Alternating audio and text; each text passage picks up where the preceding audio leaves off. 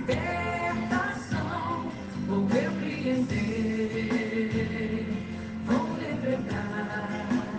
Olá, amados e amadas do Senhor, bom dia, graça, paz, misericórdia de Deus esteja no seu coração nesta manhã. Eu venho trazer mais um devocional, o Pão da Vida. E o tema do Pão da Vida desta manhã é a vida do homem santificado. Conhecer o amor de Cristo que excede todo o entendimento. Isso está em Efésios 3,19, que é o texto base do nosso devocional.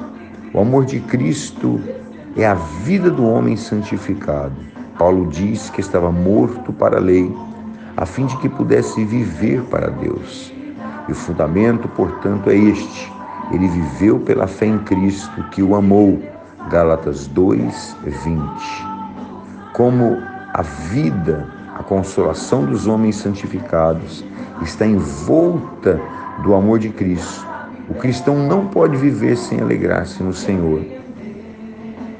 Ele não pode sorrir para a sua alma. Mas se Jesus sorrir e brilhar na luz do seu amor, os que creem saberão não apenas como viver, mas também como alegrar-se em tudo, até nos piores momentos. Foi por esse motivo que, ao orar ao Pai Nosso, Jesus, o Senhor, para que os efésios não desfalecessem por causa das tribulações, o apóstolo Paulo suplica para esse propósito que eles conheçam o amor de Cristo que excede todo o entendimento. O amor de Cristo aos crentes é transcendente, é inexprimível.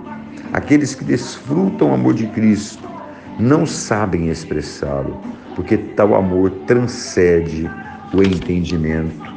E mesmo que eu fale a língua dos homens e dos anjos, mesmo que eu saiba expressá-la. O mais espiritual dos matemáticos não é capaz de mensurar o amor de Cristo em todas as dimensões. Assim como é impossível uma pequena abertura no corpo, o olho, deixa entrar toda a luz do sol. Da mesma forma, o grande olho da alma, o conhecimento, não consegue deixar entrar o brilho do amor de Cristo. Eu quero convidar você nesta manhã a deixar com que o amor de Cristo invada, inunda a sua alma, para que você possa conhecê-lo de uma forma toda especial e entender que não há amor maior. Que Deus abençoe a sua vida, Deus abençoe a sua casa, a sua família, de uma forma toda especial. Quem falou com você foi o pastor Rogério Capucci, pastor da Igreja Metodista em Cuiabá, no estado do Mato Grosso, Brasil.